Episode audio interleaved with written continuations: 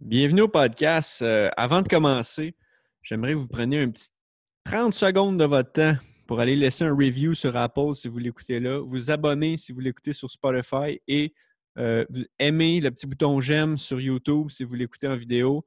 Euh, that's it. Je ne demande pas plus que ça. Je ne fais pas de publicité encore. je ne fais rien d'autre. Tout ce que je demande, c'est le partage, les likes, l'abonnement, parce que c'est comme ça que les applications se nourrissent pour le transférer à plus de monde possible. Donc, faites ça, s'il vous plaît.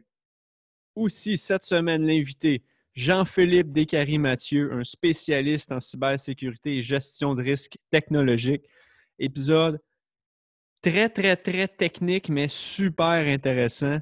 Écoutez, j'ai appris comme jamais en dedans d'une heure. L'épisode déborde un petit peu une heure mais on a jasé de l'histoire de la cybersécurité, les perspectives d'emploi dans ce domaine-là, euh, la scolarité que ça prend pour travailler là-dedans. On a parlé de hacking, on a parlé de ses mandats qu'il a eu à faire dans, sa carrière les plus spectaculaires. Euh, on a parlé des antivirus, de Facebook, Google, le gouvernement. Aussi euh, le vol de données de Desjardins, Equifax. On a parlé du dark web, et, essentiellement le COVID, le lien que les cybersécurités avec le COVID et la course au vaccin, qui est très, très, très chaud en ce moment. Donc, s'il vous plaît, euh, laissez un commentaire, laissez un review, n'importe quoi. J'apprécie énormément. Puis, euh, je vous souhaite un bel épisode. Puis, sortez un calepin, un crayon, vous allez apprendre. Merci.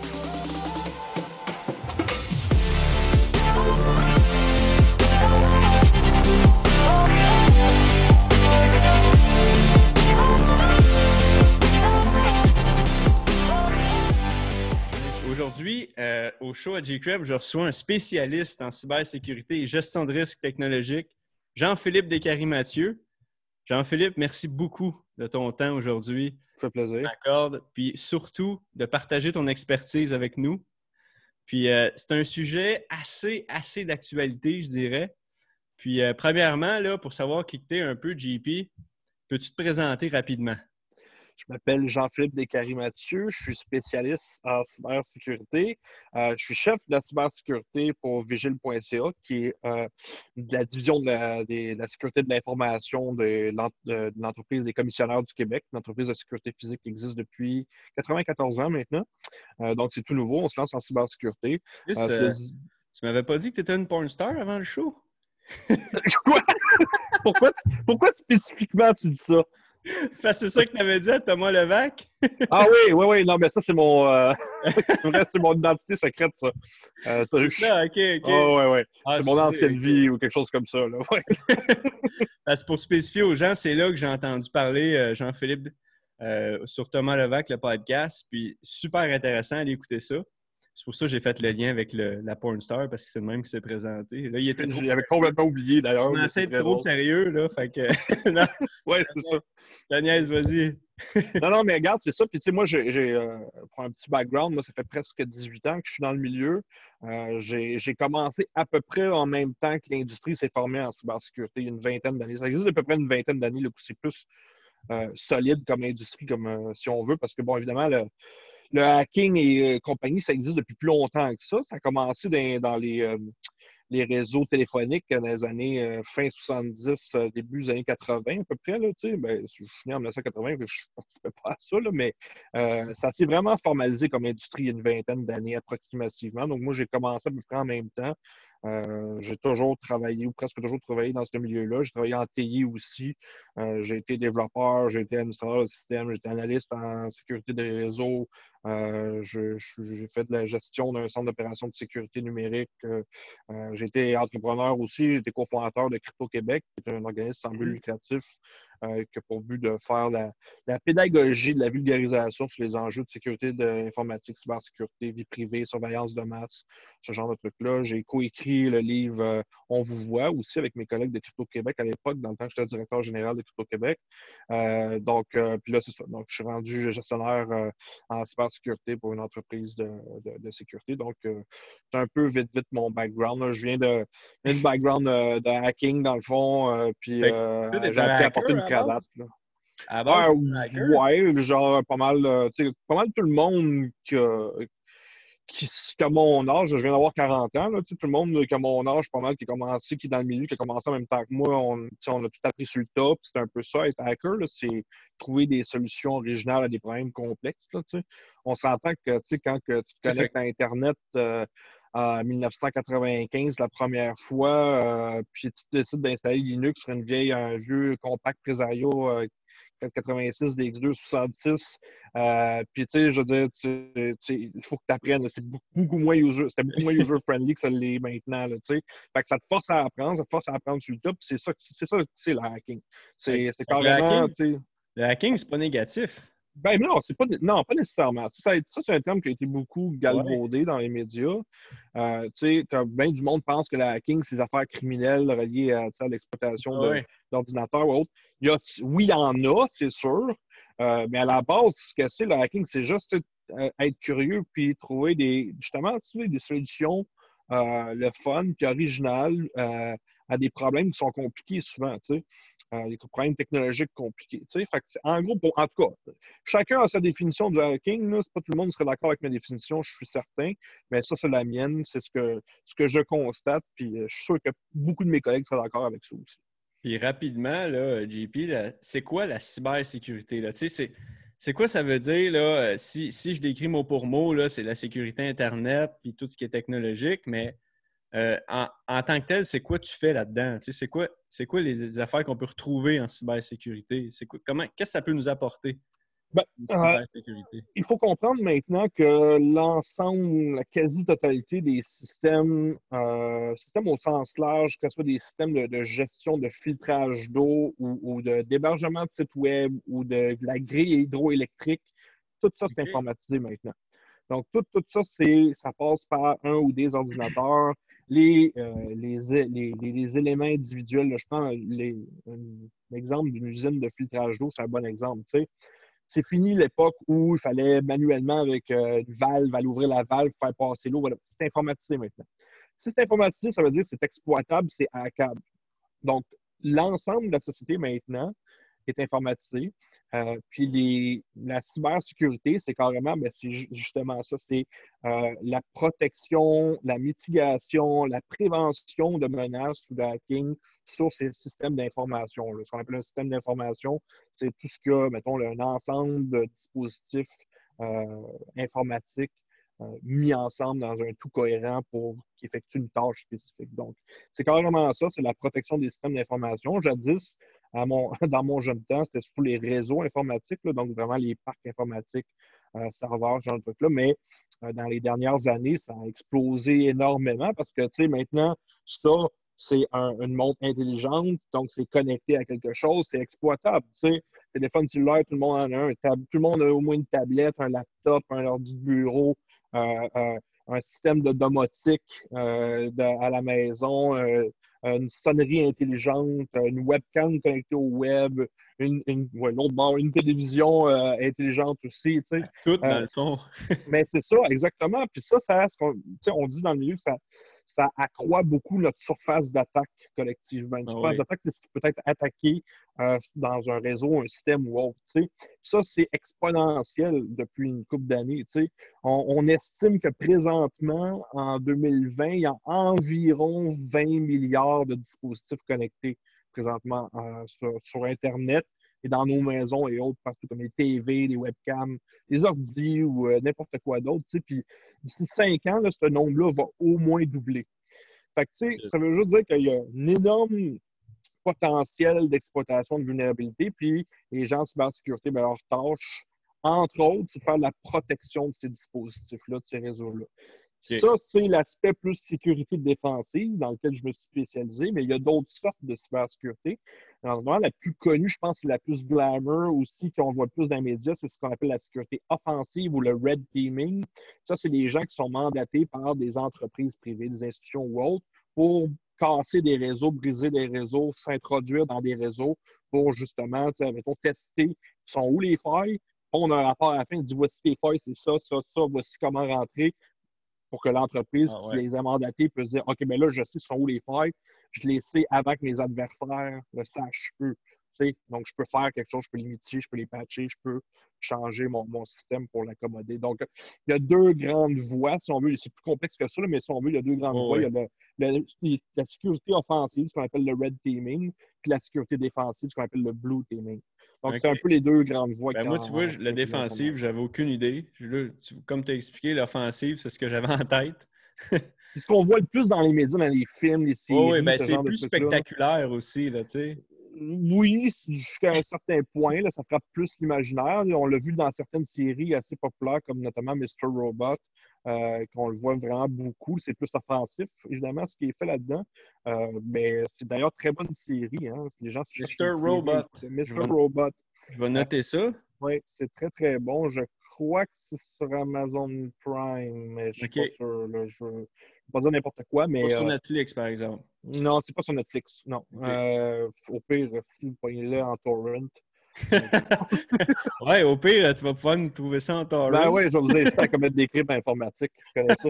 bon, parfait. Puis, euh, qu'est-ce que ça prend, là, cette question-là, tu dois te faire poser souvent? Qu'est-ce que ça prend pour travailler dans ce domaine-là? Là, toi, tu sais, tu as appris ça sur le tas il y a une couple d'années, mais là, maintenant, il doit avoir une meilleure structure. Ça, c'est une question que je me fais poser souvent. Là, comment percer en cybersécurité, comment faire pour obtenir un job en cybersécurité. C'est une question super importante. Puis oui, je me la fais poser souvent, mais, mais elle est très pertinente. Euh, maintenant, c'est un bon moment pour commencer en cybersécurité. C'est beaucoup moins difficile que ce l'était dans mon temps. Euh, un, parce qu'il y a énormément de demandes là-dessus. Il y a très peu de spécialistes en cybersécurité qui existent. Présentement, tu peux aller à Polytechnique suivre euh, un bac par cumul de certificats, de trois certificats qui existent. Ça peut te donner un bac en, cybersécurité. Tu as un, certificat spécifique en cybersécurité aussi qui donne. Euh, je te dirais que pour avoir passé en entrevue beaucoup de personnes qui sortent du bac et des certificats en cybersécurité, il y a des grosses lacunes au niveau des connaissances, puis souvent, ces gens-là frappent un mur. à la première entrevue, c'est je pense pas que je sois particulièrement chien en entrevue, là, mais je, je, il y a des gens qui s'imaginent que c'est quelque chose, puis dans les faits, c'est une autre chose. Fait qu'est-ce que ça prend pour être en cybersécurité? Ça prend, premièrement, là, ça prend le bon mindset. Euh, il faut, faut que tu sois curieux. Il faut que, tu penses à l'extérieur de la boîte. c'est facile à dire, thinking outside the box, mais c'est vrai. Euh, la cybersécurité, souvent, là, c'est que tu es confronté à des problèmes ou des, tu dois réagir à quelque chose, puis tu ne sais pas c'est quoi la cause, ou tu ne sais pas comment entrer quelque part, puis ton mandat, c'est d'entrer quelque part. Tu sais. Mm-hmm. Ça, ça veut dire que, puis peut-être, que, mettons, dans un, je parlais du red teaming tantôt, tu sais, dans une optique où euh, tu as un mandat, puis il faut que tu casses euh, les mesures de protection qui sont déjà en place chez un client. Ben, des, tu fais face à des mesures de protection. Qu'est-ce que tu fais pour les bypasser? Fait que, des fois, si le client a tout patché ses affaires, puis une bonne politique de sécurité, puis une équipe de cybersécurité en place ou whatever, ça va être difficile parce qu'il y a déjà une mesure de mitigation. Ça veut dire que là, il faut que tu utilises ton, ta matière grise pour déterminer comment tu vas bypasser ça, comment tu vas passer à côté, euh, comment, quelle solution originale tu vas trouver à ce problème complexe-là. Euh, fait ça, c'est vraiment la curiosité, la, curiosité intellectuelle, c'est super important. Euh, il faut en manger de la cybersécurité. On en parlait juste avant l'enregistrement. Tu sais. Souvent que c'est pas une job de 9 à 5, c'est du 5 à 9. il faut que tu il faut que tu aimes ça. Là, parce faire du 5 à 9 dans l'industrie, c'est extrêmement rare. Je ne connais pas grand monde qui, font ça, euh, qui sont excellents, qui font ça. Euh, c'est, comme je disais, il y a beaucoup de demandes euh, dans l'industrie, ce qui fait que les, gens en cybersécurité travaillent généralement des très longues heures la semaine. on est, c'est sûr, on est bien payé généralement. Donc, c'est sûr que là, ça compense parce que mm-hmm. justement, il y a une pénurie de personnel, une grande demande, donc forcément, les, salaires sont vus à la hausse dans l'industrie. Euh, mais tu sais, si tu rentres dans, le business juste en pensant vouloir faire la pièce, mais que tu n'as pas le bon mindset avec, tu, vas être phase out. Tu vas être phase out de l'industrie. C'est ça une passion, là, vraiment. Oh oui, oh oui, absolument. ça m'apporte la question suivante, dans le fond. Euh, quelqu'un qui arrive à Polytechnique, mettons quelqu'un comme moi, là. J'ai jamais été un geek des ordinateurs, mais je suis intéressé par ça. J'ai Souvent, j'ai un désavantage nécessairement hein, quand j'arrive dans le milieu. C'est souvent des gens, non, qui, ont déjà comme euh, un background, qui ont déjà joué après des ordis. Tu sais, au secondaire, ils passaient leur soirée puis leur fin de semaine, ces ordis. C'est-tu ces gens-là ou. Les gens de mon âge, oui. Euh, ça tend à changer quand même. Euh, comme je te dis, à Poly, à l'ETS aussi, tu vas avoir du monde qui n'ont pas nécessairement exactement ce même pattern-là. Il n'y a pas juste un type de personne en cybersécurité non plus un des très bons développeurs, euh, puis un gars, un spécialiste en cybersécurité que je connais, euh, il a un bac euh, en. Il est bibliothécaire en forme de formation. Ça ne veut rien dire nécessairement. Sais, c'est pas, pas ça qui fait ou défait quelqu'un en cybersécurité. C'est sûr que. Euh, vais donner un exemple. Mettons, moi, quand je en recrutement aussi, je travaille. Je fais passer des entrevues, je check le, CV du monde. Souvent, l'enjeu, ça va être moi, mais moi, je n'ai pas d'expérience en cybersécurité. Je, suis en train d'obtenir mon diplôme ou whatever. Je n'ai pas d'expérience de travail. Comment je vais faire pour vous une job? La meilleure chose que je peux dire, c'est de euh, faut que les gens s'impliquent dans des projets en ligne. Des, il faut qu'ils démontrent qu'ils ont, ont, une passion, mais qu'ils ont le know-how aussi pour être pertinent pour une entreprise privée qui va embaucher. Euh, Quasiment d'aller offrir son aide gratuitement pendant la scolarité ou quoi à des entreprises. Gratuitement, là. Juste aller quasiment euh, changer les papiers de toilette. non, mais c'est même pas. En fait, non, ils n'ont même pas besoin de se rendre jusque-là. C'est ça qui est, l'avantage, c'est qu'il y a plein de projets de développement de logiciels, d'applications, de plateformes et autres en, ligne sur Internet qui sont en source ouverte où les gens peuvent juste décider de s'impliquer directement là-dedans. Euh, dire, moi, je vais faire un bout de code, moi, je vais faire, je sais, je vais, je vais se taper de quoi sur un réseau virtuel. Ou, tu sais, moi, j'ai besoin que le monde me démontre qu'ils aiment ça puis qu'ils sont capables de mettre les mains à la pente. Parce que, en, en, cybersécurité, là, euh, c'est beaucoup de lecture, beaucoup d'apprentissage, mais aussi, pour être bon, il faut, le mettre en pratique, tu sais. Euh, mm-hmm. il faut que les gens soient capables de me démontrer qu'ils font. c'est correct. tout, le monde commence quelque part, puis tu ne vas, pas commencer avec déjà cinq ans d'expérience dans le milieu. c'est correct. Euh, mais tu vas être en mesure de démontrer pourquoi tu es bon. Parce que il y a bien du monde, je disais tantôt, il y a bien du monde qui sort de, de, de Poly puis le TS. Ils ont appris la base, le minimum absolu sur la, mettons, la réseautique ou, la sécurité des systèmes d'information, puis euh, la sécurité de l'Internet des objets, la, sécurité des services de nuagerie numérique. Mais tout ça, c'est en surface. Puis, le problème avec les syllabus universitaires et autres, c'est rapidement désuet dans une industrie qui évolue aussi rapidement que celle-là. Il faut que tu t'informes par toi-même hors des heures normales de cours, euh, hors des, des, exercices que ton prof te donne. Tu sais. Euh, euh, mais au moins maintenant, il y a ça, il y a, une structure académique. Ça, je dirais ça de bien là-dessus. Oui, il n'y avait pas ça. Ça n'existait pas. Ça n'existait pas. Moi, moi j'ai une formation de, de, de euh, gestion de, réseau informatique. Je, je, je te dis, il y en a qui c'est des bibliothécaires, d'autres, j'en connais que c'est euh, des bacs en com, en, en, cybersécurité. Il y a toutes sortes de monde en cybersécurité. Euh, mais là, il y a une structure, c'était par la force des choses, parce qu'il n'y avait pas de structure académique. Fait tu sais, c'est sûr ouais. qu'il dans, dans le bassin de TI en général, mais maintenant, maintenant, il y a une voie plus légitime aussi maintenant, parce qu'on s'attend à l'époque, tout le monde de mon âge on a tous trempé un peu dans les groupes de hacking, des affaires de moins, des trucs un peu louches, là, tu sais. Euh, non, mais c'est vrai, c'est comme, à cause que l'industrie n'était pas mature, tu, tu te faisais embaucher, ouais, mais tu sais, c'était pas comme... Euh, c'était pas structuré comme maintenant, tu sais, puis la, demande n'était pas aussi forte. Tu nous as déjà hacké, ça te tente-tu de nous aider à ne pas se faire hacker maintenant? ben, ben il y, a, y a ce mindset-là aussi qui fait plein de sens, parce que, tu sais, la meilleure personne pour défendre un système, c'est la personne qui sait comment le compromettre, puis par où bypasser des systèmes de contrôle. C'est ça beaucoup le mindset dans l'industrie. C'est ça, c'est une bonne affaire, mais c'est ça. Maintenant, c'est structuré. Ça n'était pas avant. Puis dans le fond, c'est un bon moment pour commencer parce qu'il y a énormément d'offres euh, d'emploi. Les salaires, généralement, peuvent être très, très élevés. Euh, c'est pas vrai partout, mais tu sais, je veux dire, c'est. Euh, aux États-Unis, c'est complètement démesuré, là, les salaires, c'est complètement ridicule.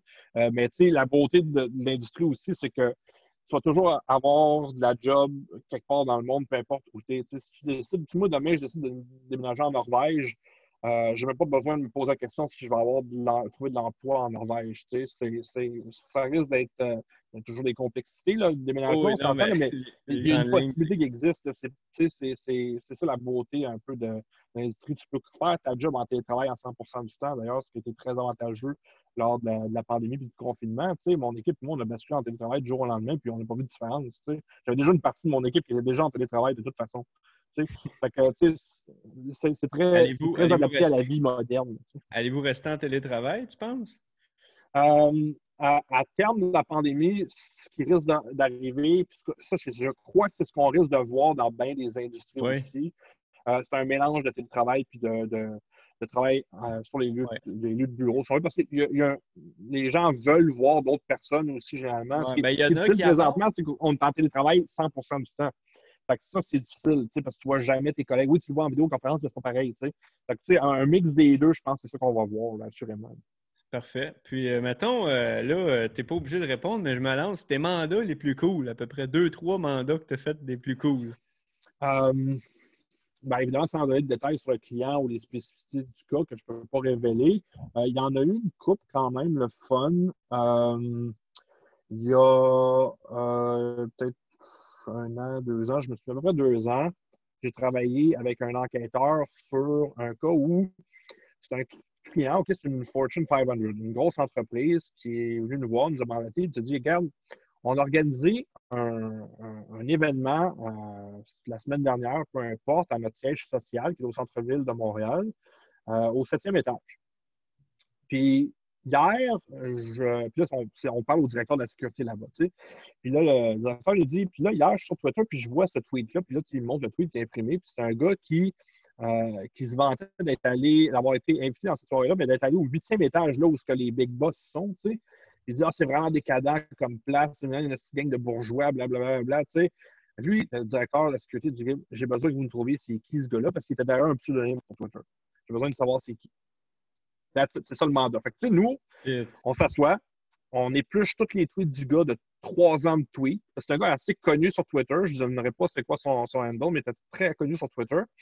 Fait qu'on a trois ans de tweets à éplucher essentiellement. Puis nous, ce qu'on a dit, ben, comment on va faire pour trouver ces gars-là? Parce que ce gars-là, il, euh, il, savait ce qu'il faisait. évidemment, il y avait une très bonne, ce qu'on appelle une sécurité opérationnelle dans le milieu. Là. Il faisait attention à ce qu'il postait. je donne un exemple. Ce gars-là, c'est un amateur de vin. Fait que ce gars-là, il postait des bouteilles de vin qu'il buvait. Puis, la, la photo de la bouteille de vin, euh, on voyait la bouteille de vin sur, euh, sur Twitter puis on voyait sa réflexion dans la vide de la bouteille de vin, mais il avait mis un emoji par-dessus sa face. il sait très bien ce qu'il fait. Fait que là, aucun détail personnel ou quoi que ce soit. Mais là, à force de chercher, bon, des enfants, OK, là, on construit un profil. Fait que là, probablement entre 35 et 45 ans, gestionnaire, probablement en haute technologie, habite sur la rive nord de Montréal, si c'est ça, blablabla, on construit un profil. Puis, euh, on, finalement, au bout d'un certain temps, on l'a épluché, puis on dit, euh, on donne ça au directeur là-bas, puis on dit, euh, ce profil-là, est-ce que ça vous dit quelque chose? Une heure plus tard, il nous revient, il a parlé à son monde, il dit Oui, c'est le mari de telle femme qui travaille chez nous. On l'a rencontré. Oh my God. Close, fait que ça, c'est un exemple d'un mandat de, de sphère enquête, si on veut. Euh, il y a, d'autres sortes de, mandats aussi beaucoup de trucs sur les réseaux sociaux aussi. Les gens laissent beaucoup de les réseaux sociaux. Tu sais, on a déjà. Les euh, questions s'en viennent là-dessus. Là, ben, donner un exemple de mandat relié à ça. Tu sais, euh, on a déjà aidé à un démantèlement de réseaux de proxénétisme et de revente de drogue dans une institution parapublique d'envergure à Montréal, notamment faire, mettons, du, des nébuleuses au niveau des relations que les gens dans ce réseau-là entretenaient entre eux. Puis ça, sur les réseaux sociaux, c'est facile de construire des profils puis des relations entre les gens aussi. Donc, toujours un élément cyber aussi à, ça. Euh, c'est des, mandats de j'ai déjà été. Euh, non, ça, je peux pas le dire. Euh, J'allais quelque chose. Mais, euh, mais différents de ce genre-là, c'est très. Euh, ça, c'est vraiment des trucs assez spectaculaires. J'ai travaillé sur des, des cas aussi masses de mort en ligne, encore là, du monde derrière des pseudonymes, savoir c'est qui, évaluer la menace beaucoup. Est-ce que ce gars-là a un potentiel de faire quelque chose ou non? Tu sais, c'est des mandats spectaculaires, mais c'est pas la. Ça ne représente pas la majorité de mon, la majorité de mon temps, moi, je lis des documents techniques puis des, euh, euh, je fais de l'évaluation de, de produits ou je fais de l'implantation de système ou voilà. Tu sais, euh, c'est, souvent ça. Mais oui, tu as quand même une fois de temps en temps des mandats plus le fun, plus flyé. tu ferais des, des bons films ou des bonnes séries TV, mais on peut pas parce Ben qu'on pourrait révéler de l'information sensible. Ces mandats-là que tu me dis là, on pourrait faire des films avec ça. Là. Ça, C'est du pas le plus flyé, évidemment, là, parce qu'il y en a que c'est trop euh, spécifique. Là. Non, non, non, Mais, mais là, je euh, comprends. Là. Puis, euh, mettons, euh, là, ça va paraître peut-être stupide comme question, mais on, on peut-tu encore pogner des virus? Il me semble qu'il y en a de moins en moins. Non, mais en fait, c'est une bonne question parce que euh, on n'est plus à l'époque où c'était tant le Far West à ce niveau-là, dans le sens où tu recevais un attachement par courriel, puis c'était un exécutable malicieux, puis tu l'installais, puis ça de quoi. Euh, depuis, plusieurs années maintenant, les systèmes de contrôle se sont beaucoup resserrés, autant au niveau des furteurs que des systèmes d'exploitation, que des clients de messagerie, que ci, que ça. Tu sais, Euh, euh, dans mon temps, encore là, la, la belle époque, les, les- les- mettons, les, Windows 95, Windows XP étaient euh, rolled out et étaient installés sans antivirus dessus. Maintenant, ça fait des années que c'est plus le cas. Tu as des systèmes de contrôle intrinsèques qui viennent avec les systèmes maintenant qui sont assez efficaces. Euh, c'est plus tant, les menaces sont plus tant au niveau des virus traditionnels qui, vont détruire des, des systèmes de fichiers ou autres. C'est beaucoup moins ça. Il y en a encore, mais c'est pas la, la menace la, la plus, euh, Mais la mettons, plus les. présente. là. Fait que c'est quoi maintenant l'utilité des antivirus? Est-ce que les antivirus ont évolué ou ben non? Oui. Ils ont... Quand même, ils ont quand même évolué parce que tu sais, la menace maintenant elle-même elle a évolué. C'est qu'on a euh, le gros enjeu, des, deux des gros enjeux qui existent maintenant. ben, un des plus gros, c'est les, les rançons logiciels. Euh, ce qu'on appelle le ransomware en anglais. là. Donc, ça, c'est un- une application malicieuse qui s'installe sur un ordinateur ou sur un réseau qui va trouver des fichiers qui sont généralement considérés comme importants ou sensibles, comme les fichiers Word, les fichiers PowerPoint, les fichiers de base de données, euh, ce genre de trucs-là, va les chiffrer euh, donc, on ne peut plus y avoir accès. Puis, le, le- le- le groupe de fraudeurs derrière, le rançon logiciel, va exiger une rançon pour déchiffrer ces fichiers-là et les remettre fonctionnels pour l'usager. Euh, donc, ça, c'est un enjeu assez majeur pour les entreprises et les institutions publiques, généralement. Il y a des, plusieurs villes au Québec qui ont, qui ont été victimes de des villes entières, des systèmes informatiques de villes entières qui ont été euh, victimes de ça. Euh, puis que puis ça, ça highlight des affaires embarrassantes, notamment du monde qui ne sont pas capables de récupérer leurs fichiers parce qu'ils n'ont pas de backup. Puis quand tu sais que des municipalités entières n'ont pas de backup de leurs fichiers importants, ça te, laisse, ça te pose une question de qui gère ça là-bas. tu sais, Oui. C'est pas fort. tu sais. Ouais, Euh, fait, vrai. que ça, fait que des antivirus qui détectent certains ransomware, d'autres non, c'est évolutif. Euh, Il y, a des- il y en a qui changent. euh, je veux dire, c'est un, un cat and mouse game, vraiment. Là. Fait que euh, c'est pas une panacée non plus antivirus. Des méthodes de contrôle, il en- ils se déclinent de plusieurs manières. Du filtrage en amont sur les serveurs de courriel qui existent. Puis il y a des solutions qui le font plus du côté, euh, mettons, back-end au niveau des administrateurs de système, puis les DevOps et autres compagnies qui font l'implantation de ça. Mais il y a toutes sortes de manières pour. L'étendue de la menace, c'est beaucoup diversifié euh, depuis, surtout depuis 10-15 ans. Euh, L'arrivée de la nuagerie numérique du cloud computing a changé la donne beaucoup, euh, vu qu'on a délocalisé nos informations sensibles et personnelles ailleurs. Ça a changé la surface d'attaque, ça a changé la manière qu'on- que les attaques se font, la défense se fait aussi. Donc, c'est plus assez d'avoir juste un logiciel sur ton ordi, mais il faut que sur le réseau sur lequel tu te connectes, le réseau, lui, soit bien protégé. tu sais. Euh, ça, c'est un enjeu pour certaines entreprises tu sais, qui, euh, gèrent des données sensibles ou personnelles ou qui sont euh, importantes pour le business, mais sur leur propre réseau, il n'y a pas tant de protection que ça. Fait que ça, ça devient un enjeu. tu sais. Euh, c'est très complexe. Le, le- c'est pour ça qu'on a besoin de spécialistes. On a besoin d'énormément de spécialistes en cybersécurité. Ça prend de l'huile de bras, puis ça, ça prend une connaissance quand même assez poussée pour euh, non seulement bien protéger les systèmes, mais être aussi pas juste en réactivité, mais en proactivité là-dessus. Puis là, euh, tu sais, mettons, euh, t'es- t'sais, euh, je sais pas si ça t'est déjà arrivé, là, on parle de quelque chose, mettons, euh, moi et ma blonde, on se magasine des chaises de- pour mettre dans la cuisine. On- On n'ouvre pas notre cellulaire, là, on fait juste des chaises, chaises, chaises à peu près 20 fois. Puis là, on s'en va sur Facebook, des réseaux sociaux, puis on a plein de publicités de chaises. C'est quoi cette affaire-là? Il y, a, il y a un peu un mélange de mythes et de réalité là, dans, dans cette situation-là, dans le sens, ça, c'est là, tu fais, tu fais référence à la captation audio-vocale des appareils comme le téléphone cellulaire. Fait qu'on se fait Euh, écouter? Bon, euh, il n'y a pas de. je suis pas au courant, là, peut-être que je me trompe, là, je suis pas dans le secret des dieux, puis je sais pas tout, OK? Euh, mais j'ai jamais vu d'instance prouver comme quoi euh, des applications très connues comme Facebook, par exemple, font de la captation audio en temps réel pour de la, publicité ciblée poussée, plus poussée. ils n'ont pas besoin de le faire non plus parce que la reconnaissance vocale, ce n'est pas, pas parfait. Euh, c'est beaucoup plus simple de juste parce que normalement, si tu parles d'acheter une chaise avec ta blonde, euh, oui, tu mentionnes chaise, mais tu vas probablement aller sur Google euh, chercher chaise, ou sur Amazon chercher chaise, ou sur Wayfair ah, chercher puis les chaise. Autres, les autres, ils gardent ces données-là, ils les envoient à Facebook. C'est un peu le modèle d'affaires des entreprises de la Silicon Valley ben en 2020. C'est justement de prendre cette information-là que, que nous, on génère ou par nos recherches et autres comportements sur les applications et sur les sites, puis les vendre à des, euh, des firmes de marketing qui font du, de la publicité ciblée. Ils savent que toi, tu es OK sur ton compte euh, l'application X, whatever, tu fais une recherche là-dessus.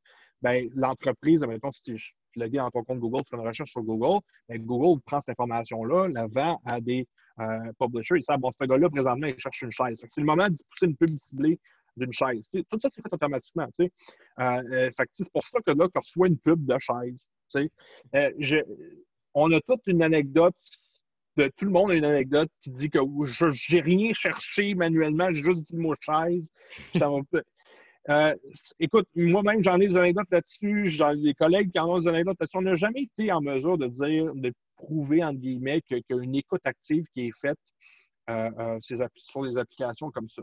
Maintenant, avec, depuis une couple d'années, on a des assistants personnels comme Alexa, Echo Dot, bon, et, compagnie. Google Home et compagnie, tu sais, euh, euh, il y a une captation active qui se fait là-dessus.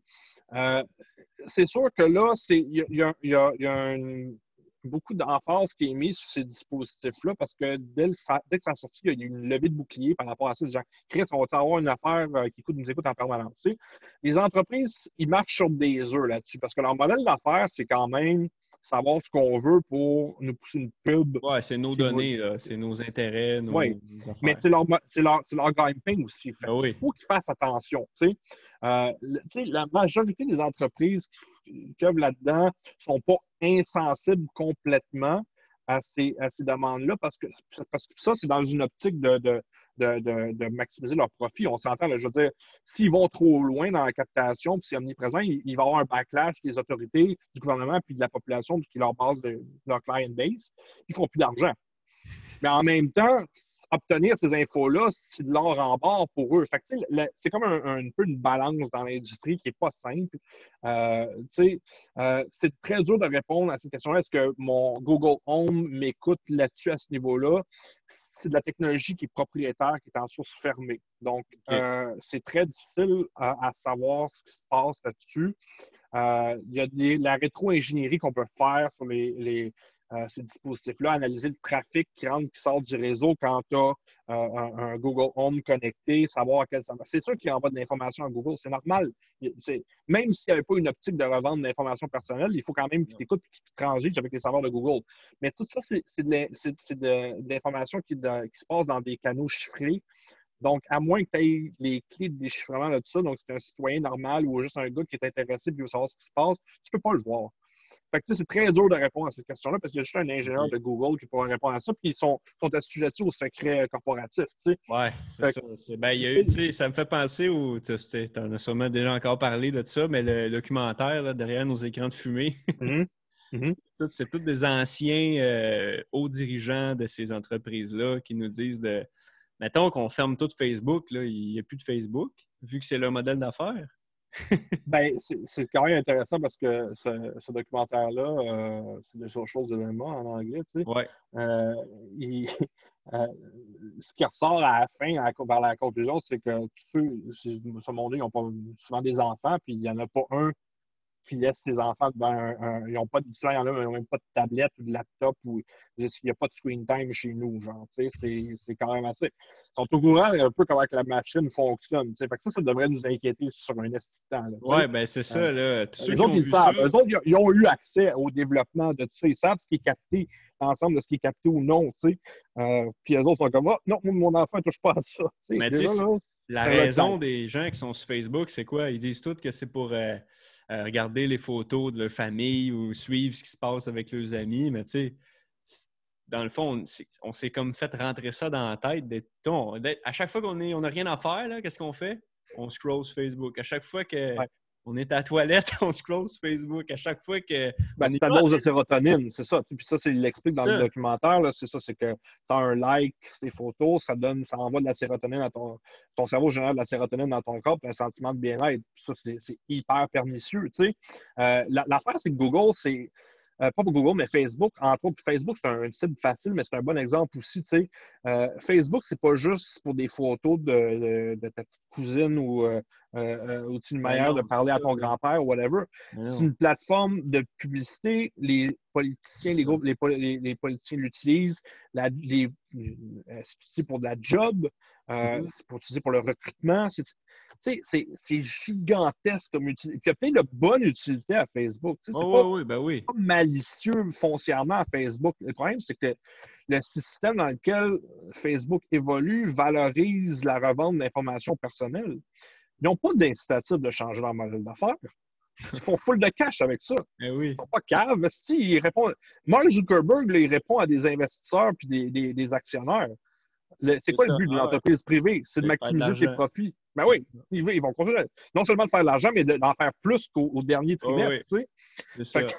je veux dire, il n'y a pas de, de, changer ça. Puis, tu sais, en plus, tu as, des entreprises comme Facebook, Google, Amazon, euh, Apple, euh, euh, Microsoft et compagnie, tu sais, qui ont des lobbyistes à Washington, à Ottawa, à Londres, tu sais, ils s'assurent que les politiciens, les politiciens qui utilisent leur plateforme, qui sont dépendants de leur plateforme, ne vont pas passer des lois qui vont être désavantageuses pour ces entreprises-là. Fait que le modèle d'affaires, il n'est pas prêt de changer. Là.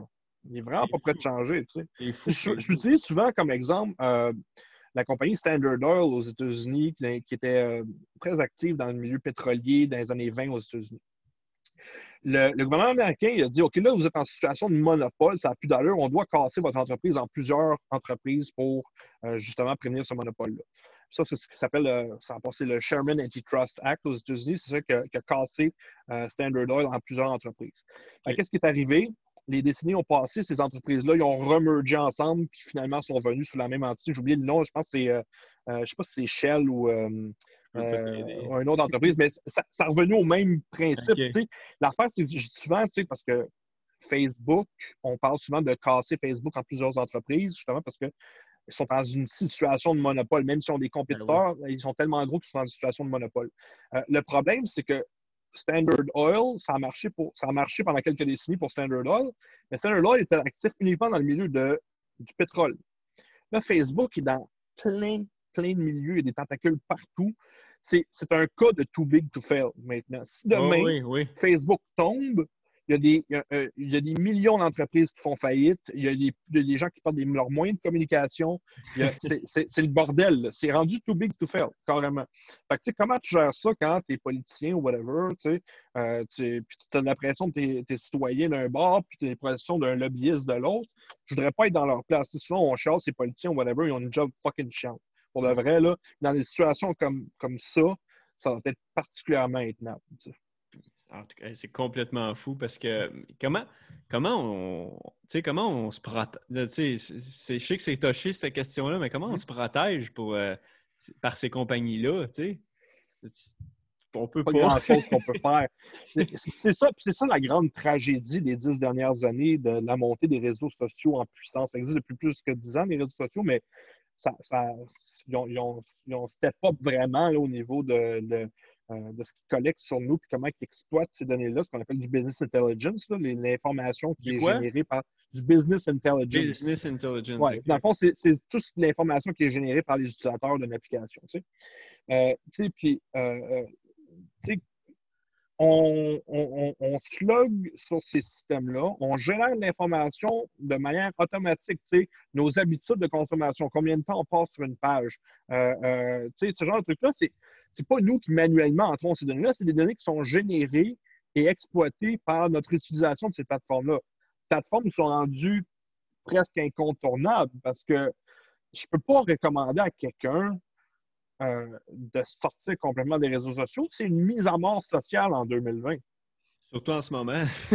en plus, en temps de pandémie, où c'est un outil doublement essentiel. fait que, tu sais, c'est comme. Puis là, on, on évolue sur ces plateformes-là sur lesquelles on n'a aucun contrôle. Aucun. Aucun, aucun, aucun. Mais je dirais ça de bien des GAFAM, ce qu'on appelle les GAFAM, Google, Amazon, Facebook, Apple et Microsoft. Euh, généralement, ces entreprises-là, ils ont une excellente gestion euh, de la sécurité de l'information. Il faut séparer sécurité de l'information et utilisation des données personnelles. C'est deux choses complètement différentes. Ils ont des équipes, ils peuvent se payer des, très bons, une équipe, des très grandes équipes de cybersécurité qui vont sécuriser leur réseau. Ça leur avantage parce que ça fait partie de la confiance que nous, on met en eux. Si on, va probablement moins utiliser un système euh, euh, dans lequel on n'a pas confiance. Je vais donner un exemple. Desjardins, ça a fait mal leur fuite de données qu'il y a eu euh, il y a deux ans, à peu près un an, un an et demi, deux ans. Euh, c'est, puis pour une, institution bancaire, c'est pas juste ça la confiance. Euh, fait, ben, c'est ça, tu sais, là, on... en tout cas, on continue, Non, mais c'est ça, j'allais dire, dans le fond, c'est que euh, le, le, cette, ce contrôle-là sur nos données, on l'a plus, en fait. Euh, on n'a pas de. Fait qu'est-ce qu'on peut faire de notre côté pour protéger nos données personnelles? Pas grand-chose, honnêtement, parce que on a délégué la responsabilité de, sécurisation de ces données-là à des entreprises privées. C'est ça. Nous, la seconde tu logs dans ton compte, il faut toujours que tu logs dans un compte pour utiliser ces, ces plateformes-là, évidemment, parce que tu veux rattacher ces données-là à une identité l'identité de la personne qui se log dedans. Une fois que tu te logs, c'est fini. Là, je veux dire, c'est. Euh, oui, il y, a, toujours un ensemble de, d'hygiène numérique qu'on peut faire du côté personnel. C'est comme pas réutiliser les mêmes mots de passe, mettre à jour dans les patchs. Ça, c'est les mêmes conseils qu'on donne depuis 20 ans dans l'industrie de la série. Gérer son temps d'écran aussi. Oui, mais ça, c'est plus, euh, ça, c'est plus euh, pour le bien-être personnel que la sécurité des données en tant que telle. Mais c'est pas nécessairement une mauvaise chose, mais il y a très peu de choses qu'on peut faire maintenant, puis ça fait partie de l'enjeu. C'est qu'on a très peu de contrôle, on exerce très peu de contrôle sur ces plateformes-là qui sont omniprésentes. Complètement fou. Puis là, tu as parlé de Desjardins euh, rapidement. Euh, on peut plus faire confiance à Desjardins. Tu penses qu'on peut encore faire confiance? Parce que moi, personnellement, je suis avec Desjardins. Je sais que par l'intermédiaire d'autres entrevues, tu es aussi avec Desjardins. Oui.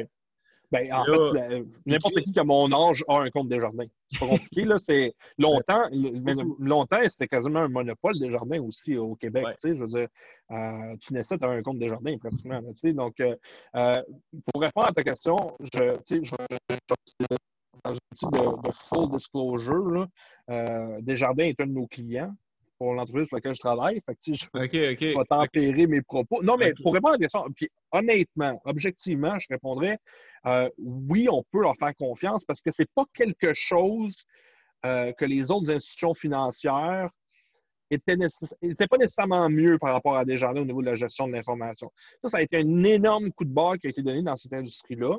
Je sais de fait, par des gens que je connais dans des institutions financières que je nommerai pas, euh, que quand ils ont vu arriver ça à Desjardins, ils ont fait Oh shit! Ah une chance que c'était pas nous? Là, qu'est-ce qu'on fait?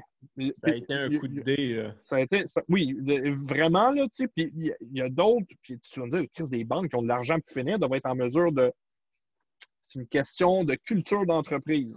Ben, même Equifax, euh, Equifax, c'est le meilleur exemple. Ils se sont fait pogner euh, avant même Desjardins, puis là, ils sont rendus que là, OK, on a oui, 10 ans, c'est bon on a un plan de 10 ans de protection, mais comme Equifax sont aussi vulnérables, tant qu'à moi. Euh, oui, puis, pourquoi? Parce que c'est une mauvaise, euh, une mauvaise gouvernance de la part d'Equifax. Euh, la personne qui était en charge de la sécurité de l'information chez Equifax, elle, ne venait pas du milieu, elle ne connaissait pas ça, elle, était, complètement inutile pour ce poste-là.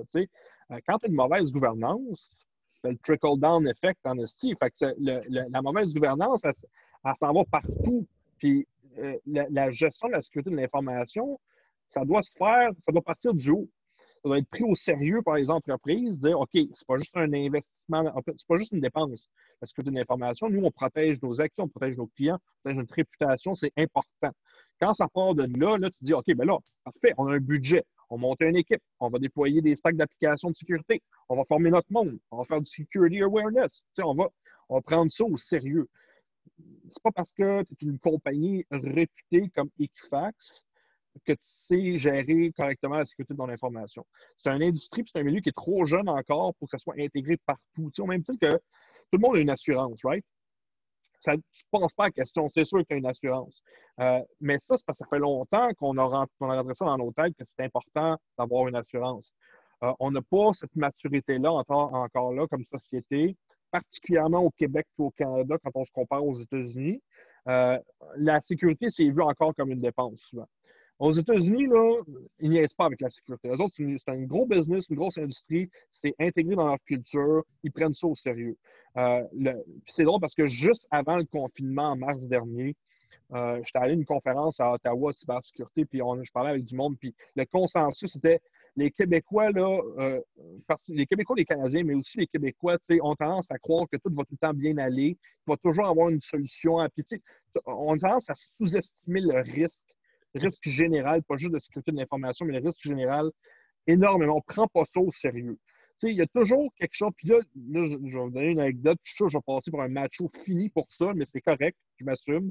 Mais qui n'a pas déjà été dans une auto avec sa conjointe, sa blonde ou whatever, euh, puis dit Ouais, tu déjà, as-tu euh, as mis le kit de premier soin, as-tu une pelle dans l'auto si jamais on dans, une, on dans un banc de neige? Ah, c'est pas important, il va y avoir quelqu'un pour nous aider, tu sais. Le principe d'autosuffisance, là, il n'est pas là chez tout le monde. Puis oui, je dis ça parce que ça m'est déjà arrivé il n'y a pas si longtemps que ça. Euh, tranche de vie. Euh, mais, mais ça, c'est un, un, problème généralisé qu'on a dans la société parce qu'on est une société qui n'a jamais été en guerre réelle brièvement au 19e siècle, mais euh, on ne connaît pas la, la, la, guerre totale ou le, le, la guerre locale. Oui, le Canada, le Québec a déjà envoyé des soldats à l'étranger, mais c'est paisible ici.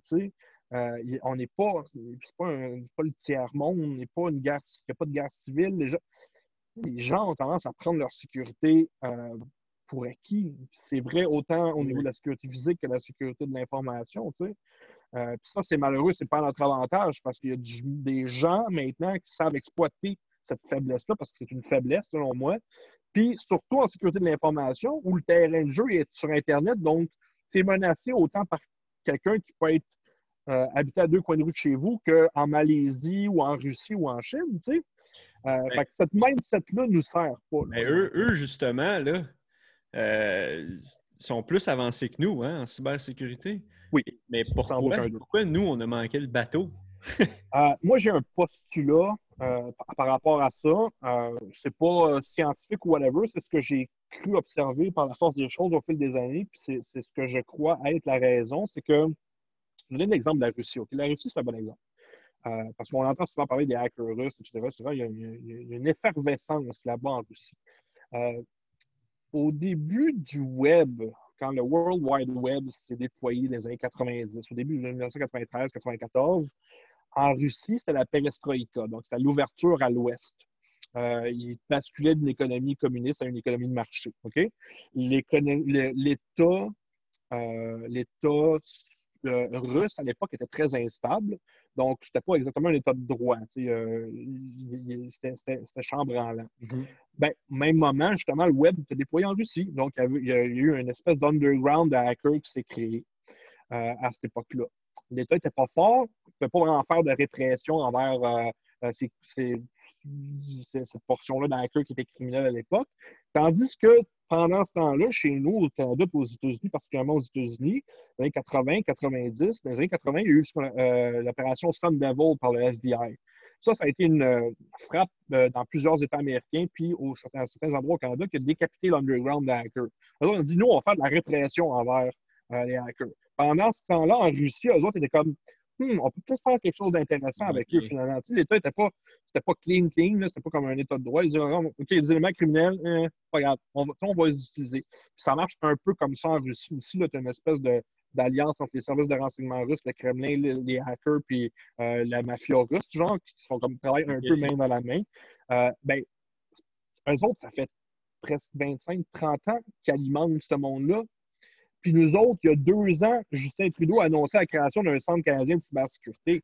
Il y a deux ans. Deux ans. Eux autres, ça fait 25 ans. C'est sûr qu'on a du retard, c'est certain. Puis, un autre exemple, la Chine, c'est un autre bon exemple. Puis ça, c'est catalogué dans le livre de Shane Harris, At War. Très bon livre sur la guerre, euh, les cyberguerres qu'il y avait. Euh, Excuse-moi, je vais le noter. C'est quoi le livre? Oui, c'est At War, c'est le signe At War de Shane Harris, qui est un journaliste. Shane Harris, OK. Tu sais, lui, Shane Harris, il catalogue dans le livre, il dit en 2003, OK, guerre en Irak, les États-Unis sont en Irak, les soldats sont au sol en Irak, puis c'était le début des téléphones intelligents à ce moment-là. Là, les, les, soldats américains étaient comme Chris sont en train de se faire compromettre nos téléphones. Il y a du monde dans nos téléphones. Qu'est-ce qui se passe? Je ne sais pas ce qui se passe. Par la force des choses, on a découvert que c'était des hackers chinois. OK? Les hackers chinois, là, en 2003, il y en avait 6000 sur le payroll. 2003? En 2003. Peux-tu imaginer son combien maintenant? Ils compromettaient les téléphones cellulaires des soldats américains au sol en Irak à ce moment-là. Peux-tu imaginer comment ils sont évolués maintenant? C'est, ça doit être encore... Ils ont 20 ans d'avance. Ils ont 20 ah ans d'avance sur nous. je ne parle pas des forces de police au Canada et au Québec qui, qui, opèrent avec des effectifs risibles. Puis eux autres sont censés combattre le cybercrime ou whatever. Ça ne marche pas, là. Mm. Ils sont 20 personnes au SPVM en, en, cyber. Ça, ça inclut le monde qui sont affectés à temps plein sur juste hunter des pédophiles des affaires de même. sais, never mind les hackers là, qui passent très, très loin derrière les pédophiles et les terroristes là, au niveau de la, chasse à la menace. Il y a bien des lacunes encore. Là.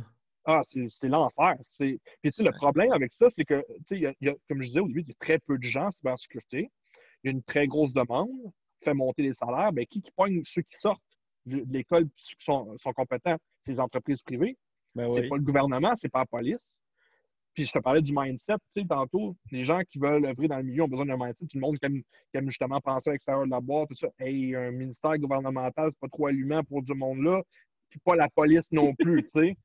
Ah ouais, t'es obligé de porter un uniforme pour aller travailler. Fuck you, tu sais. Je vais, je vais aller faire deux fois plus de cash chez FireEye ou chez CrowdStrike ou chez GhostSecure puis je vais pouvoir arriver en fucking kill si je veux à la job. oh, puis by the way, je peux travailler télétravail 100% du temps, vacances illimitées, super bon salaire, avantages sociaux, débit, tu sais. on, pourrait, on pourrait en parler longtemps de ça. Tu sais, c'est quoi le... Pourquoi le gouvernement ne se réajuste pas euh, vis-à-vis -vis ça, sachant que... Parce que le gouvernement, c'est des ministères gérés par des hauts fonctionnaires qui ont 68 ans, qui n'ont aucune originalité, qui sont extrêmement deuls, qui sont juste intéressés par leur pension, puis qui pensent vraiment à l'intérieur de la boîte. All right. Ben, c'est pas une mission contre le gouvernement, ce que je fais. Ben, oui, je suis un anarchiste ou un anarcho-capitaliste, OK? Mais il y a des gros enjeux au niveau du gouvernement, au niveau de la culture. C'est toujours la culture. C'est toujours la culture. C'est quand ça prend un gars ou une femme au bon endroit qui va dire OK, là, là, euh, puis avec les pouvoirs nécessaires, OK, là, là, on change ça. C'est fini, fini le niaisage. Euh, je vais donner une anecdote rapide. Là, pourquoi j'ai appris par la force des choses que c'est comme ça que ça fonctionnait. J'ai jamais travaillé pour le gouvernement. Par contre, j'ai parlé à plusieurs députés, ministres au cours de ma carrière. Tu sais. Puis il y a quelques années de ça, j'ai euh, été invité dans le bureau de la ministre euh, de, qui était Rita DeSantis, qui était le ministre de l'accès à l'information, la réforme démocratique, je ne me souviens plus exactement à ce moment-là. Tu sais. Elle, voulait mon input sur les enjeux de sécurité de, de, de, vie privée et de sécurité de l'information. Tu sais. Puis j'ai senti, écoute, je dis ça parce qu'elle n'est plus en politique, je me permets de, de, vanter, mais tu sais, elle était, je voyais la frustration qu'elle avait avec les gens au sein de son propre ministère. Elle dit Je ne peux pas faire changer les choses, je suis bloqué par les hauts fonctionnaires. C'est la ministre qui dit ça. Vous ben imaginez comment que ben les choses n'avancent pas? c'est stagnant. Là. on rit souvent des fonctionnaires comme quoi c'est du monde d'ol qui se couche à 7h30, mais il y a un fond de vérité, honnêtement, à ça il évolue dans un milieu où l'initiative et le changement n'est pas valorisé. Puis la cybersécurité, c'est l'inverse. C'est l'inverse total. Fait il, y a un, clash. Il y a un clash. Ça, c'est un enjeu. Puis les gouvernements, puis les institutions gouvernementales, puis la police, puis l'armée vont devoir s'ajuster. Euh, là, ils ont, ils ont, commencé à se faire une espèce d'armée euh, de cyber. Euh, ben, aux États-Unis, aux États-Unis, il y a quelques années, qu'il y a le US Cyber Command, puis ils ont, ils ont, ils ont, ils ont adapté leur euh, méthode de recrutement aussi. sais. Le FBI, il y a quelques années, ils ont dû euh, carrément. C'est un des prérequis au FBI que tu dois réussir un test euh, de drogue pour pouvoir travailler. Genre, il ne faut pas que tu aies consommé de la marie au moins six mois à l'avance. Il n'était pas capable de recruter personne en cybersécurité parce que tout le monde échouait le test anti-drogue. Puis, ils ont, ils, ont dû, ils ont dû changer ça. Ils ont dû dire, OK, les cheveux bleus, c'est correct parce qu'il y a plein de monde qui ont les cheveux bleus en cybersécurité parce que, tu sais, fuck l'autorité, tu sais. Ouais, c'est ça, c'est les rebelles. Souvent, c'est pas juste ça, mais c'est souvent ça, oui, parce que le, la, la, le milieu nécessite cette pensée-là, puis cette cette pensée-là vient avec un style de vie ou un, une attitude qui, qui, est propre, tu sais. Euh, puis imagine, travailler pour des FBI, euh, tu sais, c'est comme t'arrives à travailler devant un ordi toute la journée avec une cravate. Ça marche pas, là. Ça marche pas, là. Puis, tu sais, je veux dire, les, les, les, employés, ceux qui sont recrutés, ont le beau jeu présentement parce qu'il y a pas assez de monde. C'est eux autres qui collent les shots, tu sais. Fait que le gouvernement et euh, les forces de police vont devoir se réajouter très rapidement. Euh, puis ça bouge, c'est la, la fleur qui, qui, arrive le moins souvent au gouvernement, la rapidité. Euh, fait que, c'est un, un, enjeu de sécurité publique, selon moi. Là, là JP, c'est le temps en fil. J'ai juste encore une coupe d'affaires que je devrais couvrir parce que c'est super pertinent euh, avec toi. le Dark Web, c'est quoi qu'on retrouve là-dessus? Parce qu'on entend souvent ça.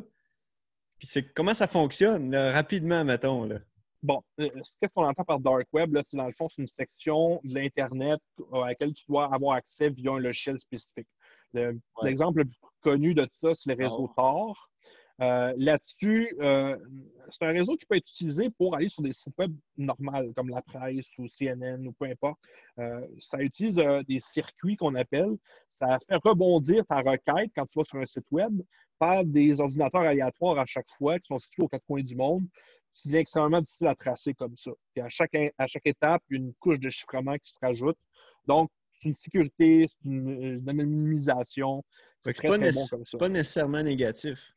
Pas du tout. Encore une fois, il, y a, plein de monde, je, l'utilise dans ma job euh, tard régulièrement. Tu sais, j'ai mes analystes qui l'utilisent régulièrement aussi.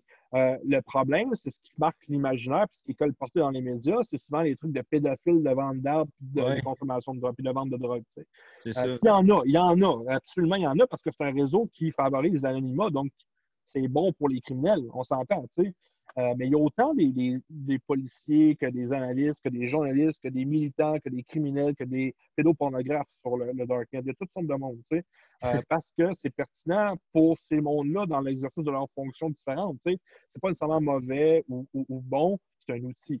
Euh, un, marteau, tu peux construire une maison avec ça ou tu peux tuer quelqu'un avec. Il faut le voir comme ça. Wow, j'adore l'exemple, c'est vrai. Puis, tu sais, là, un peu plus d'actualité avec le COVID en ce moment. Pourquoi que c'est une opportunité pour les pirates? Comment, en quoi le COVID est une opportunité pour les pirates informatiques? Euh, ce qu'on a remarqué, euh, c'est que ça s'est un peu normalisé depuis le temps, mais surtout au début du confinement ou euh, du basculement vers le télétravail massif qu'on a eu, genre, mettons, mars à peu près, mars-avril. il y a eu une augmentation, puis ça, c'est la, firme de cybersécurité Bitdefender qui a remarqué qu'il y avait une augmentation de 475% de tous les rapports de, menaces en ligne et autres sur 475? leur pratiquement 500% d'augmentation de, menaces en ligne. Euh, qu'est-ce qui peut expliquer ça? Euh, bien évidemment, la COVID est reliée, c'est que les gens, du jour au lendemain, euh, se sont retrouvés à travailler de la maison, isolés. un changement d'environnement, pour bien des gens, il ne faut pas sous-estimer l'impact que ça a. les études l'ont prouvé, là, pour, certaines, pour certains types de personnes, les changer de place au bureau, physiquement, les changer de bureau, ça peut avoir un impact négatif euh, au niveau de la productivité, la, confiance que les gens ont en soi, le moral. Euh, il ne faut pas sous-estimer ça. Imagine, là, tu demandes à, des millions de personnes d'une shot de travailler de la maison, dont certains d'entre eux vont travailler dans la cuisine sur un environnement de travail épouvantable avec des enfants autour, ah du bruit, tout ça. Ça a fragilisé les gens beaucoup. Euh, ça a eu un impact massif sur justement le, fonctionnement des gens. Tu sais, comme, quand tu reçois un courriel louche, tu n'es pas sûr. C'est normal, tu vas te retourner vers ton collègue de travail. Hey, ça me dit quelque chose, ça, c'est quelque chose? Tu peux le faire ta maison. Oui, tu peux prendre l'appel, appeler quelqu'un, tout ça, mais oh, c'est pas, tu ne peux pas le déranger. Bla, perdre du temps aussi plus que d'autres choses, etc. Genre la niaiseux, ou tu sais, c'est pas ça, tu sais, mais euh, fait, les fraudeurs en ont profité au max. Mais ça, à chaque grand événement qui est couvert dans l'actualité, comme genre une pandémie, euh, c'est tout le temps ça qui arrive. C'est tout le temps, tout le temps ça qui arrive. Euh, les, les, fraudeurs vont prendre, comme à chaque année, le temps des impôts, on voit une augmentation des fraudes reliées au fisc. Tout le temps. Tout le temps, tout le temps, tout le temps. Euh, Chris, à Saint-Valentin, une augmentation des fraudes, des, des, cartes de souhait. Vous avez reçu une carte de souhait d'admirateur secret. Oh mon Dieu, qu'est-ce que c'est ça? Clique entre tes accès. Ah oh, oui, tu sais. tout le monde tombe dans le panneau tout le temps. J'aurais pensé que, les, les, vu que justement, les entreprises ont comme une structure euh, de réseau puis tout, que d'envoyer leurs employés en télétravail, il n'y avait plus cette sécurité-là de réseau. Puis j'avais pensé à ça. C'est un enjeu aussi parce que, tu sais, l'Internet, c'est des réseaux qui se connectent ensemble. Hein. Euh, quand tu es chez vous, tu as ton réseau. je veux dire, j'ai ma TV connectée, j'ai mon laptop connecté, j'ai mon ordinateur connecté à mon point d'accès santé, tout est connecté. Moi, j'ai c'est un écosystème, mon réseau. Euh, je me connecte au réseau de l'entreprise. Tu sais. un offre. Mais quand tu es, mettons, chez un citoyen typique, que lui aussi il a un routeur sans fil, le routeur sans fil, c'est un ordinateur. C'est carrément un ordinateur, mais dans un format différent. Qu'est-ce qu'on fait avec un ordinateur pour euh, avoir une bonne hygiène numérique? Il faut l'upgrader. Puis, quand c'est quand la dernière fois que, puis là, je m'adresse à tes auditeurs, que vous avez upgradé le firmware de votre routeur qui ramasse de la poussière depuis 10 ans dans votre salon? Probablement jamais. Ouais, mais je suis coupable. non, mais il y a plein de monde qui sont coupables de ça. parce qu'on n'est pas habilité à le voir, ces systèmes-là, comme étant justement des systèmes, des écosystèmes qui fonctionnent de même. Euh, Oui, c'est un enjeu avec le télétravail parce que là, tu te retrouves avec un ordi de la job euh, dans un réseau qui n'est pas sécuritaire, puis quand même, un réseau de l'entreprise où il y a des données sensibles sur les clients. Fait que, oui, des entreprises comme de TI, puis en cybersécurité, comme la nôtre, puis d'autres, le setup est déjà prêt parce qu'on prend ça au sérieux, parce que c'est important, la sécurité de l'information, mais pour bien des entreprises, euh, surtout des PME, euh, qui, ont, qui ont juste, avait juste pas les reins solides. Souvent, quand tu partes à l'entreprise, là, tu vas, OK, je vais utiliser Google Drive, tout mettre ma, ma là-dessus, puis je vais utiliser euh, la version gratuite de Slack, puis je vais, je vais peut-être prendre la version business de Zoom, whatever. C'est un patchwork, tu sais, ne penses pas à un système d'information, surtout si tu n'es pas dans le milieu, c'est en crise, tu veux juste avoir ça. mais là, c'est comme tu bascules là-dessus, là, tu viens, ça devient critique. Puis là, c'est comme, ah, comment on organise la sécurité de l'information? Dans nos affaires? On n'a pas de spécialiste, on ne sait pas quoi faire. On est exposé aux mêmes risques que tout le monde, en plus dans un contexte de pandémie où les fraudes sont en hausse. Ben oui, c'est un enjeu, ça cause un énorme problème. C'est une des raisons euh, pour laquelle ça, ça chie. Ça s'est un peu stabilisé depuis le temps. Les gens se sont adaptés aussi, euh, se sont habitués. C'est quand même, euh, pour bien les gens, ça fait huit mois qu'ils sont en télétravail, tu sais, sept, huit mois. Donc, l'humain s'adapte, mais c'est sûr que ça représente une vulnérabilité parce que changement d'habitude, changement d'environnement, il ne faut pas sous-estimer l'impact de ça. Puis là, très, très, très, très d'actualité, tant qu'à parler de ça. le lien entre le cyber, ben, je dirais plus les cyberattaques et la course au vaccin. En ce ah. ça doit être quelque chose, hein? Ben, il y a, On s'imagine souvent qu'un hacker malicieux, là, un hacker criminel, c'est un, ado boutonneux dans le sol de chez ses parents, mais ça, c'est faux. Euh, ben, il y en a, il y en a, mais euh, maintenant, ça s'est professionnalisé beaucoup, même au niveau étatique tu sais, je faisais des, des commentaires sur le, retard considérable que le Canada a en cybersécurité, mais ben, c'est pas vrai ailleurs, notamment en Russie et en Chine, où euh, il y a des groupes de hackers étatiques, ce qu'on appelle des menaces persistantes avancées. Ça, c'est des groupes qui ont les, les moyens, les habiletés, l'infrastructure, l'argent, le temps, et protégés par un État pour mener à bien des opérations de hacking envers d'autres nations et ou d'autres pans de l'industrie de certaines nations, notamment le milieu pharmaceutique canadien, pour ne pas le nommer. euh, et le, Centre de la sécurité des télécommunications du Canada, qui est un peu le, notre agence fédérale au Canada de surveillance de communication électronique, surveillance et interception de communication électronique, c'est l'équivalent canadien de la National Security Agency aux États-Unis. ils ont, levé le flag en juillet dernier ils ont dit qu'il y a des groupes de hackers russes financés par le Kremlin, protégés par l'État russe, mm-hmm. qui essayent de, faire de l'interférence dans le développement des vaccins dans certaines pharmaceutiques canadiennes. c'est un enjeu maintenant. C'est quoi le mot derrière ça? C'est quoi le motus operandi derrière ça? Est-ce que c'est pour empêcher le développement d'un vaccin? Je ne crois pas. Euh, il y a beaucoup de ces pays-là, comme la Chine et surtout la Chine, Euh, leur MO, c'est beaucoup de l'espionnage industriel, puis le vol d'informations, puis le vol de brevets. Ça peut être motivé par ça. C'est sûr que c'est dur à dire exactement c'est quoi, parce que ces pays-là, souvent, ils ont plusieurs groupes de hacking qui sont. Chacun de ces groupes-là va être dédié à un pan d'une industrie dans certains pays c'est super structuré. Là. on, est, on est loin de la boutonneux. Vraiment, c'est pas des milliers de personnes, c'est géré euh, par des ministères. Généralement, en Chine, notamment euh, l'unité 61 393, je pense, je ne me souviens plus du nom. C'est un groupe de hackers étatiques qui est euh, géré à partir du ministère de, du ministère de l'Intérieur en Chine. Euh, c'est du gros business, une grosse bureaucratie en Chine. C'est super structuré, puis eux autres, ça joue à leur avantage parce qu'ils prennent ce monde-là et disent OK, on vous donne de l'argent, allez-y, faites-le, voici votre opération, voici votre cible, do it, faites ce que vous voulez. Ça n'empiète pas avec l'État de droit en Chine. C'est une dictature communiste. Eux ils n'ont pas ce problème-là. Euh, la Russie, c'est pas vraiment un État de droit non plus. Fait que, eux autres, encore là, sont pas, ils n'ont pas les mains liées à ce niveau-là. Fait que, eux autres, ils sont comme OK, nous autres, on voit le Canada, c'est un pays où il y a une industrie pharmaceutique très développée, versus la Russie et la Chine où ils accusent du retard là-dedans. Ils disent, au lieu de bûcher pour travailler sur un vaccin, on va, juste, voler le brevet, on va juste voler les recherches. Tu Fait que c'est probablement ça leur, leur, leur, modus operandi là-dessus. Tu sais. Je ne suis pas dans le secret des dieux non plus. Non, non, mais ça n'a euh, peut-être pas rapport avec le vaccin. Là. C'est pas une coïncidence que certaines compagnies pharmaceutiques sont ciblées. C'est pas une coïncidence, selon moi. Mais, mais encore là, ça dépend du MO, ça dépend de ce qu'ils veulent faire. Puis c'est ça, c'est juste le, pays en question qui le sait. C'est par exemple la Corée du Nord.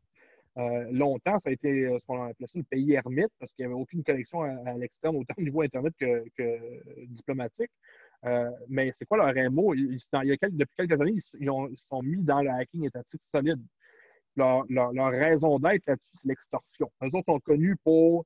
ils, déploient beaucoup de ransomware envers des entreprises puis eux autres, ils font une partie de l'argent récolté par le gouvernement nord-coréen vient de l'extorsion de ransomware. Tu sais? Fait encore là, dépend de la nation, dépend de ce que la nation veut faire, euh, c'est quoi son endgame, ça dépend de plusieurs choses, mais oui, il y a un enjeu relié avec la COVID euh, là-dessus, le développement de vaccin. c'est, pour vrai, ce que tu dis, c'est de l'art. J'adore ça. C'est très, très, très instructif. Mais euh, pour dernière question, JP, qui n'a rien à voir avec la cybersécurité, question plus personnelle. Mis à part euh, la cybersécurité puis toute la technologie, si tu avais à faire une conférence, là, là, sans y penser, de 30 minutes, ça serait sur quel sujet? Puis pourquoi? Ah, sans y penser, c'est dur. Euh... Non, non, mais c'est pour aussi euh, rendre un peu la machine humaine. Ouais. La machine humaine. Écoute, euh, une passion que tu as? écoute, je te dirais, j'hésiterais entre deux choses. Soit, parce que deux de mes passions, une de mes passions, c'est les bières de microbrasserie. Moi, j'adore la bière. Ben, en fait, peut-être scotch. Moi, je suis un gros amateur de scotch et de bière de microbrasserie. Fait que peut-être là-dessus, euh, tu sais, comment je fais pour passer au travers d'une semaine, genre? Puis, euh, moi, je suis un fan de jeux de rôle. J'adore les, jeux de rôle, autant les jeux de gaming en ligne, ben, pas en ligne, euh, sur, PC, sur console ou sur le tabletop. Là, moi, je suis un nerd de Donjons et Dragons. Puis, euh, ces, jeux-là. Fait que, tu sais, ça serait peut-être là-dessus. qui est là ton petit côté intérêt vers la cybersécurité. C'est que, dans le fond, tu es un chevalier. je, ne sais pas. Ben écoute, Euh, tout est dans tout, comme on dit. C'est peut-être relié, là, mais euh, écoute, si j'avais avant de faire une affaire, c'est probablement une de mes passions. Ça serait, ça serait assurément là-dessus. Ah, all right. Écoute, merci beaucoup. Puis, ah oui, aussi, euh, ton Facebook, Jean-Philippe Descaries-Mathieu. Ouais, il n'y a pas deux, il y a pas deux personnes non, de ce nom-là. Fait que euh, c'est assez facile à trouver. On toute la barre de recherche aussi, là. Oui. c'est capable de l'épeler correctement d'une shot. J'ai 26 lettres dans mon nom. Fait que, euh, si vous réussissez à me taper et à me trouver, euh, rajoutez-moi. Je vais, aussi, tu as un podcast, si tu veux le dire, pour Oui, ben, l'entreprise pour laquelle je travaille, Vigile, on a le podcast bi-hebdomadaire. C'est une revue de, une revue de presse des nouvelles en cybersécurité, en touche la vie privée, la, surveillance, ce genre de trucs-là. Donc, vous allez sur vygl.ca section podcast. VYGL, OK. Oui, c'est là-dessus. Fait qu'écoute, merci beaucoup de ton temps aujourd'hui. Puis euh, super intéressant. Là, je suis sûr que je vais avoir des feedbacks là-dessus. Puis allez le suivre, s'il vous plaît. Super pertinent ces réseaux sociaux. Merci. Fait que, merci beaucoup, JP. À